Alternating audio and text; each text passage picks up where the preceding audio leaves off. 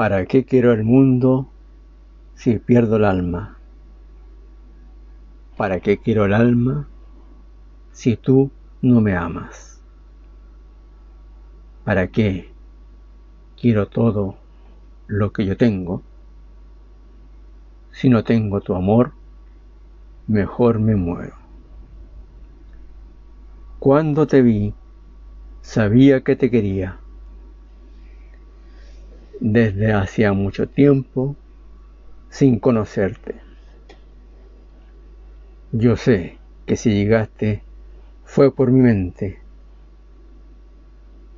Te conocí en mis sueños antes de verte.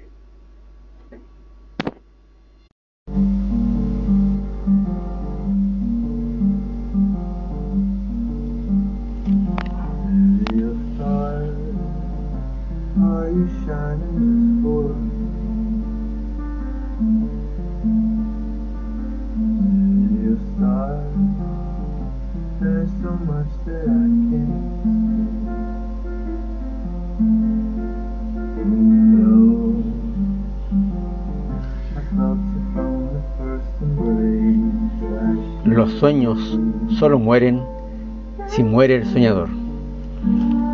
Buenos días, buenas noches. Y el fragmento que acaban de escuchar eh, que estaba hablando era de don Leonardo Fabio, uno de mis balaístas preferidos y el cual me identifico mucho en su forma de ser y en, en sus letras, en sus canciones. Y la música de fondo que se escucha, bueno, caracterizó este programa cuando se inició en, la pandemia. Después dejé de hacer eh, dentro de un año porque se se me complicaron algunas cosas eh, que después las contaré. Y, y vuelvo acá con este breve podcast para continuar. En el tiempo que estuve docente aprendí muchas cosas. Conocí bastantes amigos escritores, mujeres, hombres, eh, también eh, amigos, aficionados. Así que fue una, etapa en que dejé de hacer podcast, pero el cual me sirvió mucho para también seguir estructurándome. Porque yo lo dije un principio, yo no, no soy locutor, no, no tengo conocimiento alguno. Y me gustaría hacer radio. Del tiempo que pasó y no hice podcast escuchándolo. Para mí son grandes, grandes maestros. Eh, si, escuchan, si es que lo escuchan este podcast, eh, bueno, mucho a, don Álvaro Allende, el emperador,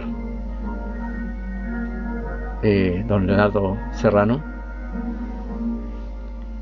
y también muchos de los grandes más atrás, más, antiguos. Y aquí estoy eh, con este podcast, eh, mm, algo nervioso, algo relajado, pero tratando de, innovar y de seguir estructurándome para luego eh, estar en alguna reemisora que pueda este programa estructurarlo la idea de este programa que yo empecé eh, no, se trata de hablar también mucho de lo que es literatura, hablar de Aristóteles, de Platón, mm, porque en el fondo también yo creo que eh, sería aburrido, porque igual eh, para escuchar hablar de literatura de una forma tan seria provocaría un aburrimiento. Y la idea de este programa que yo trato de hacer es meterle un poco de farándula. Y poco a poco por eso me estoy estructurando para poder eh, este programa llegarlo a la, a la radio. He estado un poco hablando de mi persona, si se dan cuenta, ¿cierto? Para que ustedes vayan eh, conociéndome un poco más.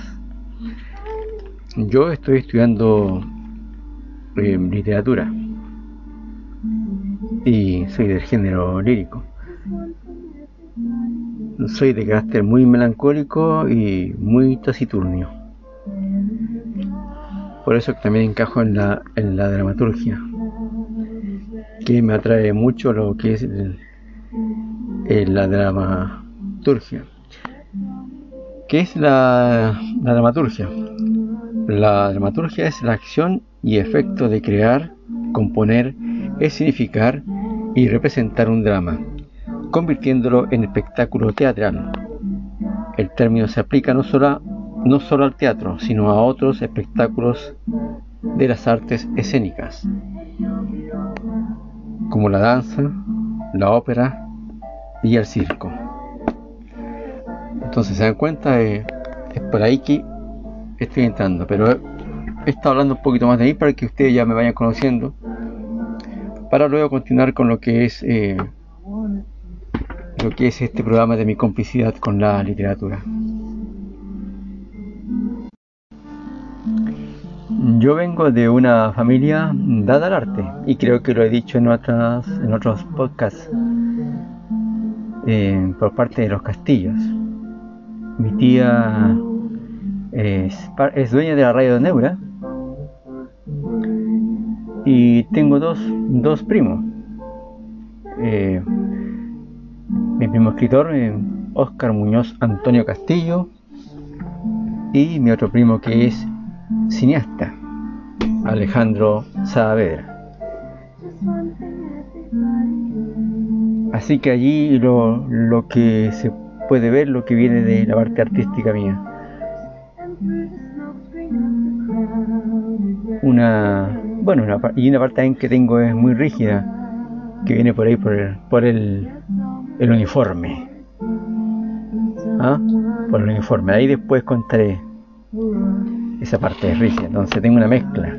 Imagínense la mezcla, la mezcla bien rígida y la mezcla eh, artística. Entonces ya para ir terminando este breve podcast, breve entre comillas, porque ya van más de tres minutos.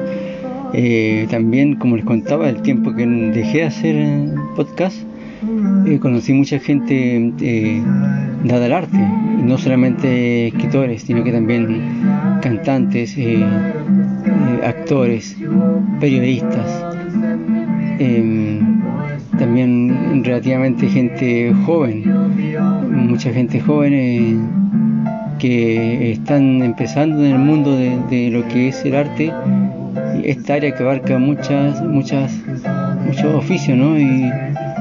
Y, buscan por ahí eh, tratar de hacer su emprendimiento. Que me encanta la gente joven porque me entrega su energía. Me encanta rodearme de gente joven porque esa energía que tienen ya yo voy en decadencia. Esta gente joven me, da esa energía y me los felicito porque buscaron esta parte de lo que es el arte y están por ahí luchando y sacando su emprendimiento.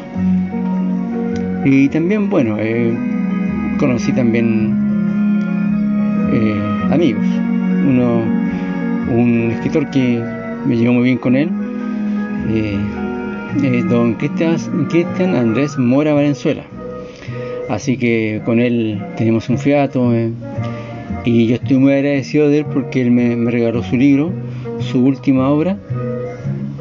Y estos tiempos nadie, nadie regala nada, pero él tuvo la gentileza de regalarme su libro y le doy las gracias, que fue su última obra.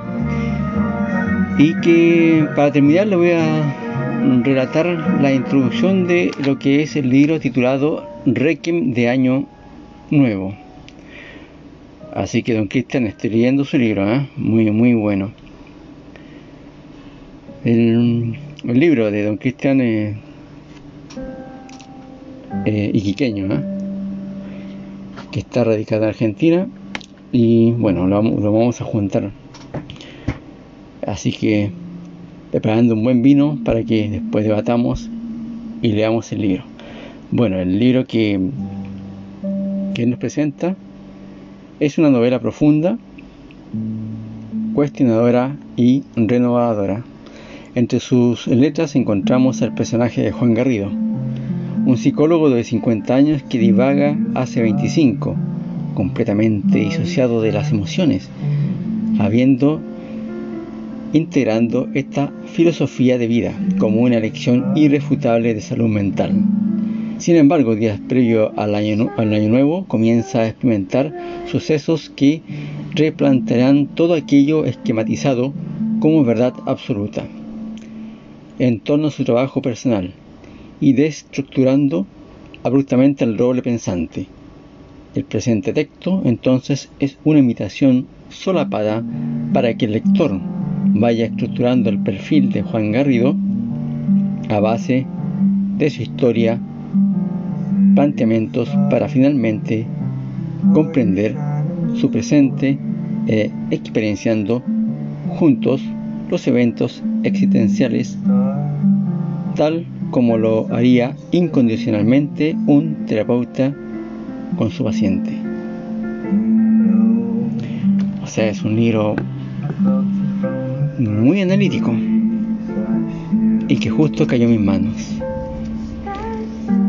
Y este es el ese es su último trabajo.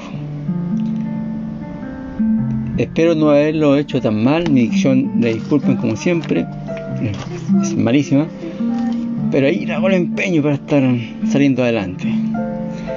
Un abrazo a todas las personas que me escuchan, son poquitas, pero creo que hay gente segura. Un abrazo y ya me despido.